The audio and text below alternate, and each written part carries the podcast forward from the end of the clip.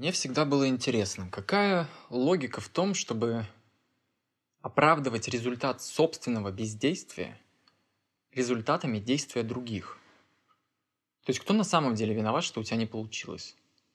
Кто на самом деле ответственен за то, что твоя жизнь такая, какая она есть сейчас? Такая, какая она тебя не устраивает. Размышляя об этом, я пришел к выводу, что люди переживают о том, что делают другие, исключительно из убеждения о том, что другие и есть причина того, что у них не получается. Гораздо легче сказать, что у меня не получается, потому что кто-то другой что-то сделал. Если бы он не сделал, то, наверное, у меня бы получилось. Куда хуже ситуация складывается, когда человек не понимает, что из этого убеждения он начинает своего рода огрызаться и бросаться на людей, подыскивая какие-то рациональные причины, разумеется, но истинный мотив этого раздражения – это раздражение на самого себя за то, что у тебя не получилось. Это, по сути, зависть. Фокус на других – это своего рода оправдание, способ не делать то, что у тебя не получается, и оправдание этого – то есть способ оправдать собственную неудачу, сказав, что во всем виноват другой. Иногда это превращается в лейтмотив человеческой жизни. То есть этот неосознанный негатив, это скрытая, а иногда и очень ярко выраженная агрессия и критика в сторону всех, у кого что-то да получилось, что бы это ни значило. Но суть в том, что никто не виноват. В мире нет того, кто виноват. Вины вообще не существует – если ты понимаешь, что каждый человек есть следствие среды, в которой он рос. Если ты начнешь искать виноватого, то придется копать очень-очень глубоко сквозь все поколения. Есть лишь ответственность.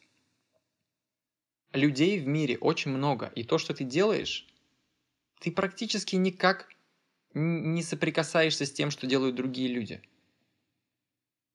если только то, что делают другие люди, не направлено прямо на тебя с целью помешать тебе что-то делать. Единственное, чем тебе необходимо быть заинтересованным, это в том, что ты делаешь. Единственное, с кем тебе необходимо себя сравнивать, на кого тебе необходимо смотреть с целью прогресса, это на себя. На того, кем ты был и кем ты стал.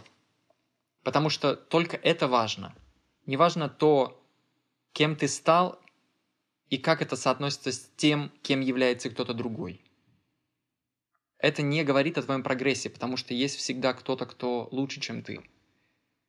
Поэтому вместо того, чтобы принять, что результат, которым я недоволен, зависел от того, что я не делал или делал недостаточно хорошо, возможно, или долго – Человек выбирает думать, что результат, который его не радует, есть следствие того, что кто-то другой сделал что-то свое успешным образом, что не является правдой. Это не, не логично вообще. Чей-то успех никогда не преграда твоему успеху и не причина твоей неудачи. Поэтому единственная причина, по которой тебя раздражает чей-то успех, это, скорее всего, зависть, что у тебя нет того, что есть у другого.